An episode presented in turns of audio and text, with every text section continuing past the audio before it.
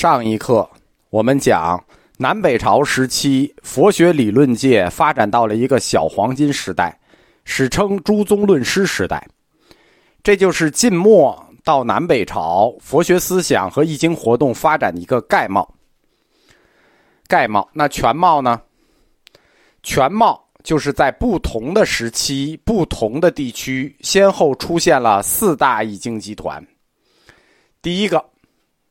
凉州昙无谶易经集团，第二个刘宋跋陀罗易经集团，这两个挨得很近，是一个历史时间段，一个历史阶段，属于前期。第三个北魏菩提流支易经集团，第四个良辰真谛易经集团，后两个挨得很近，是另一个历史阶段，属于后期。我们一个一个讲，先讲第一个凉州昙无谶易经集团。凉州，就是今天的甘肃省武威市，古称雍州，后改凉州，又称雍凉之都。因为以凉来命名的政权，先后有五个在这里头建都：前凉、后凉、南凉、北凉、西凉，所以甘肃武威又叫武凉古都。今天一听甘肃省，对吧？还不是兰州，是武威，觉得地广人稀，特别偏的一个地方。这个地方建立一个政权，它能厉害到哪儿去呢？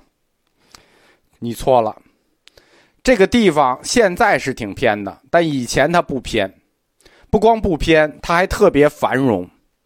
凉州曾经是中国的第三大城市，在中国北方，除了长安、洛阳，下一个大城市就是凉州。就是甘肃武威，历史还这么厉害。一直到了唐朝，凉州都是中国的三大经济中心。在南北朝分裂时期，南方最大的繁荣的城市是健康，就是南京。整个南方最繁荣的是南京，北方最大的、最繁荣的城市是凉州，而不是长安。这是为什么？因为南北朝时期，长安战火不断，已经给打废了，长安、洛阳都给打废了，所以整个北方最繁荣的城市是凉州。这个地方呢，武威这个地方我还去过，我也想不到，想不到吧？为什么凉州它在古代会这么繁荣呢？原因很简单，它是丝绸之路上的一个重要节点，最重要的节点。记住啊，是最，因为这是丝绸之路西方进入中国。中国通向西方的第一站，武威是第一站，相当于丝绸之路中国方面的海关，中国关。西方来了，进中国第一站就在这儿。进入中国以后，那些沿线城市，比如说长安啊、洛阳啊，这些城市也很重要，但是它已经在我们自己的地面上了，对吧？武威是个节点，你看中国海关第第一茬收税的人在那儿。所以，甘肃武威一直是中国西北部地区仅次于长安的最重要的军事、政治、经济、文化中心。凉州政权，它控制着河西走廊这块地区，而河西走廊是丝绸之路的必经之地，也是佛教传入内地最早的通道。啊，最早就是这条道，北传佛教都走这条道，南传是从海路。这一地区，它控制的除了凉州，还有一个重要的地区是敦煌，就是梁政权是控制敦煌的。第一代大成易经家竺法护的据点就在敦煌。当时北方有三个据点嘛，长安、洛阳、敦煌，竺法护一直在这三个地方来回流窜。所以，凉州地区的易经虽然是稀稀拉拉的，但是它从未中断过，只是易经的数量比较少。根据右录的记载，《凉州易经》前后有五十九部七十九卷。开元录选定的收藏入藏的凉州地区易经更少，只有十五部二十四卷。但是，在南北朝时期，凉州易经集团率先崛起，就是凉州的易经突然出现了一个高峰，很高，非常可惜。啊，就是就出了一个高峰，高峰过后，天鹅绝响，自此凉州地区几乎再无易经，就这一次。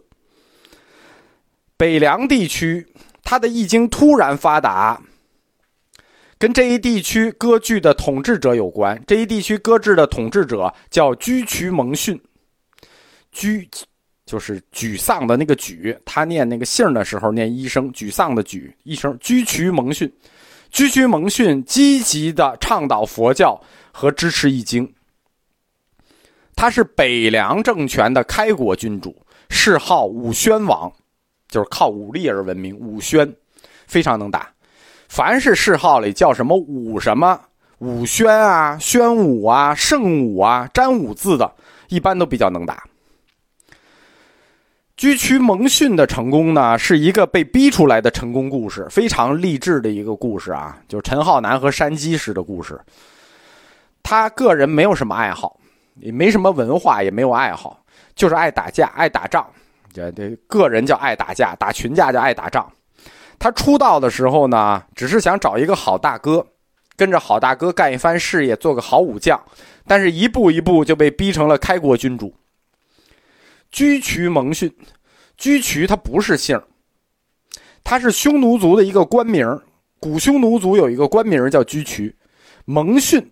匈奴人，匈奴人啊，就跟日本人开始啊，他没有姓他有个名字，什么蛮夷啊、胡人啊，他们不趁姓这么高级的东西，没有姓中国上古的时候，也不是所有的人都有姓他的祖先曾经做过匈奴的左居渠，所以就以官名为姓氏，称之为居渠氏。他们家就是这么来的，所以就很少见这个姓儿前秦的皇帝苻坚在统一北方时期，我们前面讲过，第一个统一北方的是前秦，前秦只差一步就统一中国，实现中国历史上第一个少数民族帝国。最后是淝水之战失，呃，淝水之战失败的。当前秦的皇帝统一苻坚，苻坚统一北方的时候呢，他定都在长安，那甘肃这块地方相当于他的这个身后的这块领域。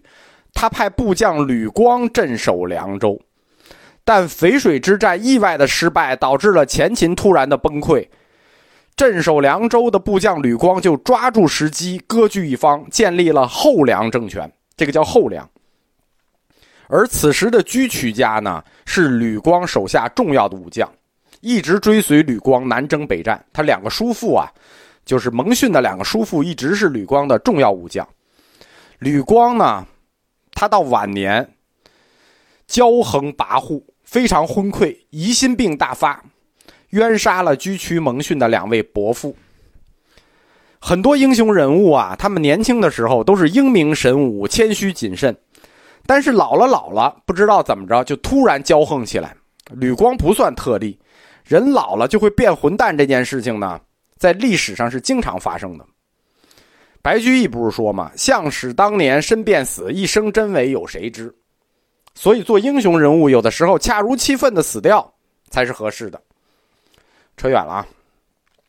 吕光冤杀了居渠蒙逊的两位伯父，那蒙逊就誓言报仇，跟着他伯父的儿子，他的一个堂哥居渠南城就起兵了，拥立吕光手下的另一个部将段业起兵反梁，自封凉州牧。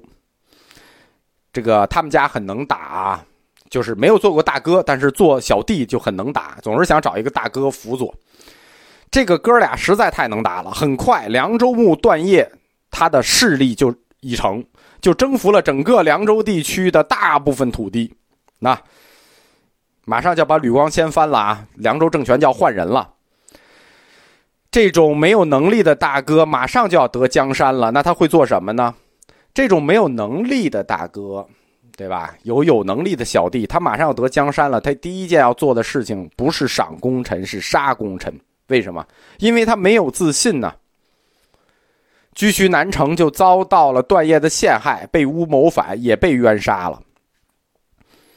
这个居渠家，别看是匈奴人啊，就是野人啊，但是他们特有一种儒家正统的愚忠。他们家的故事很特别。蒙逊的两位伯父，包括他的堂兄南城，就是在被冤杀之前，提前都已经预计到要发生这种危机了，就是已经预计到自己的主上要陷害自己了。